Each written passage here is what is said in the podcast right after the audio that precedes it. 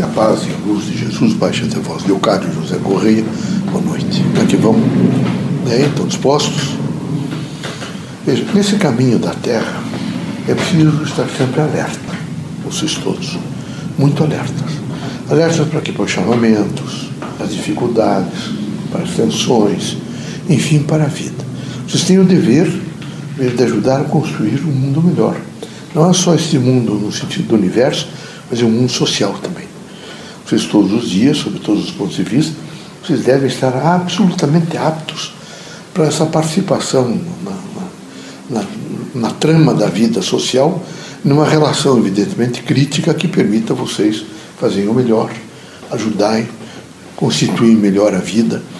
E, na, na, vejo, dentro de uma conceituação espírita, sendo sempre ativamente alguém que promove, que traz, evidentemente, mensagens novas, que dá esperança, que procura construir, veja, um pensamento absolutamente ativo em torno de uma construção humana. A desconstrução humana está muito ruim, é muito forte. Se pudesse levá-los nesse momento para vocês observarem, por exemplo, grupos que se instituíram e que mantêm, por exemplo, ruas do estado, na capital de São Paulo, são drogados, são dependentes químicos, e que nem a polícia tem poder sobre eles. Eles morrem ali, alguns outros. Um quadro estarrecedor, um quadro sem precedente histórico, acho que no, aqui no país. Sabe? Em outros lugares, a Holanda já passou por fases muito difíceis, mas é lastimável nesse momento não é, vocês, a droga esteja tão injetada, não é no sentido só, injetada no sentido social, e que até haja uma certa tolerabilidade em torno, evidentemente, da droga. É o triste realmente lembrar, e tem que lembrar para vocês, de que isso são os efeitos do processo materialista. Ele é impiedoso, ele não tem nenhuma contemplação com o ser humano. Eu sei que vocês, mas quem faz isso são, são homens. Só que são homens que se instrumentalizaram para tirar proveito, para nesse momento receber benefícios. Era preciso que vocês entendessem que o materialismo impiedoso, vejo, ele leva também, outro lado, um capitalismo também impiedoso, que quer tirar lucro, que não, não tem preocupação, evidentemente, numa promoção humana. Vocês podem, por, por deduções próprias, observar as escolas, que são constituídas através dos governos municipal, estadual, federal, são todas precárias. Assim, uma precariedade, se vocês compararem entre essas escolas pagas, particulares, e as escolas públicas, vocês vão ver que, que, que, elas são, as públicas, devastadas, que elas não têm de maneira nenhuma uma, eu diria, uma prontidão para atender aquelas pessoas que precisam. Então, há nesse momento, veja a minha coisa, uma grande força antagônica para, não é contra a vida, é contra aquilo que possa representar a eles qualquer consciência onde as pessoas diminuam, por exemplo, droga, diminuam, dependência química, diminuam alcoolismo, e assim, nessa sucessão, se estruturem de acordo com as, as propostas de um mundo que existe novo, mas é um mundo antigo e ah, desumano, muito desumano. É preciso ter uma consciência humana. E vocês estão na Terra, vão viver um pouco mais. Todos os dias vocês devem ter forças de palavras agregativas do bem, como Deus, amor, fraternidade, luz, e devem fazer reflexão, meditação, alcançar nesse momento frequências positivas que possam fortalecê-los nesse andamento da vida terrena. Aqui é missionário, os andamentos são, são difíceis, às vezes. Vocês vêm com missões específicas de família, missões com pessoas, missões diferenciadas, profissionais, sociais, culturais. Mas onde vocês estiverem, vocês devem estar muito atentos para tentar fazer o melhor. Não é possível fazer o perfeito, mas é tentar fazer o melhor. Se eu tenho consciência, eu estou nesse momento tentando ajudar da melhor forma possível. Além disso, era preciso, por exemplo, que vocês tivessem uma casa harmônica.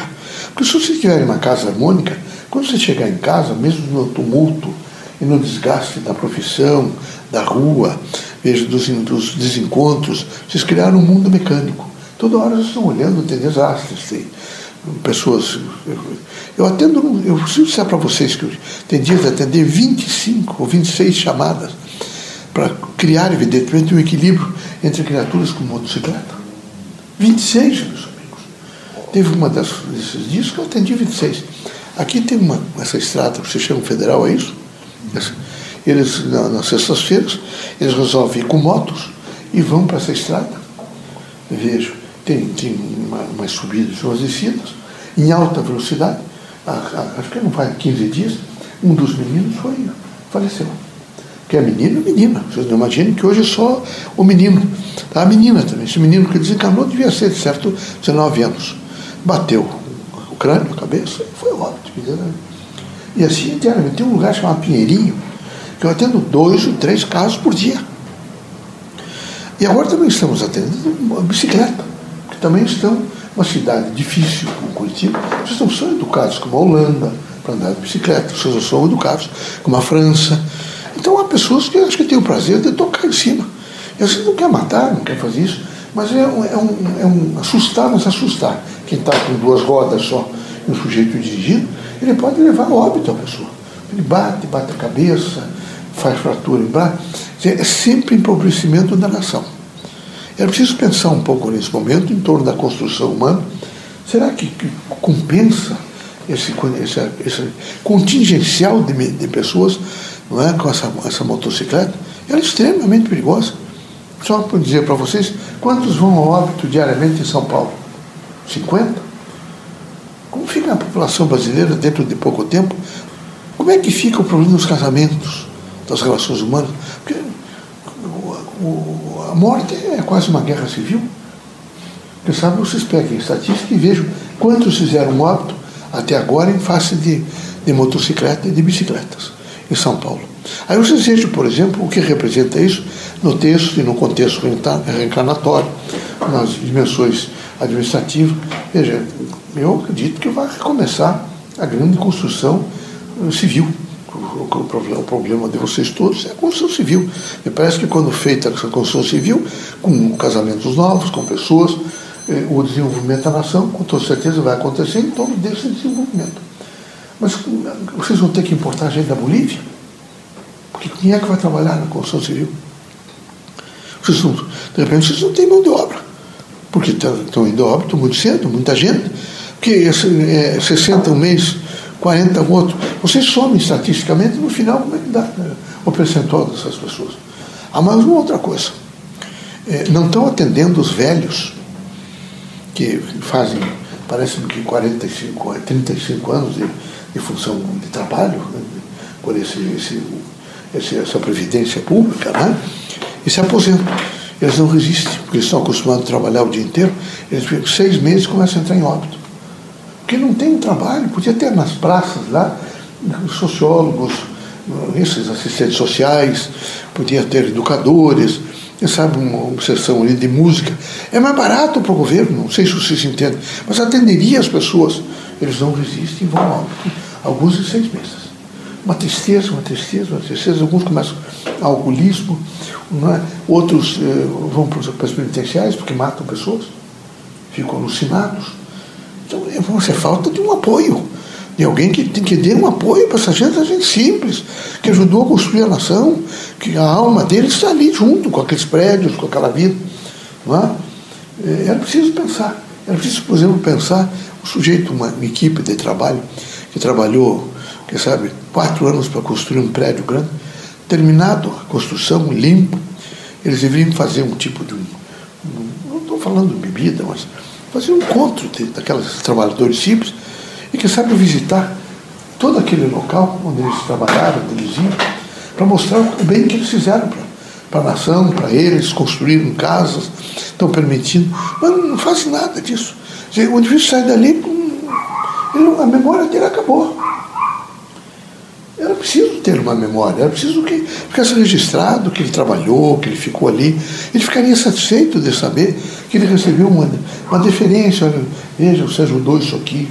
Vocês não concordam comigo? Vocês não acham que é, era importante que ele soubesse que aquela construção, aquela funcionalidade eh, depende um pouco dele, que ele deu o esforço, que é a vida dele? Nada, absolutamente nada. E assim, você não, não pagou, não, não é assim. A vida não é pagou, não é. Essa precificação está horrível. Tudo está precificado tudo realmente passou a ter uma chamada, um chamado de Instituto do Dinheiro. E o dinheiro não é tudo na vida, vocês sabem disso. Não é? é como um problema ligado ao, ao passe mediúnico, atendimento público no centro espírita, não tem de maneira nenhuma preço, ele tem valor. Nós precisamos acentuar o valor espiritista na ajuda, no aconselhamento, nas práticas espíritas, no desprendimento, é? na boa vontade, na água fluidificada, nós temos que fazer uma campanha maior para a água fluidificada. Nós curávamos tantas pessoas aqui na década de 20, de 30, sempre com água fluidificada. Hoje está diminuindo, diminuiu muito a água fluidificada. Espero que vocês nos ajudem nessas campanhas, viu? Deus abençoe vocês, fortaleça e ampare.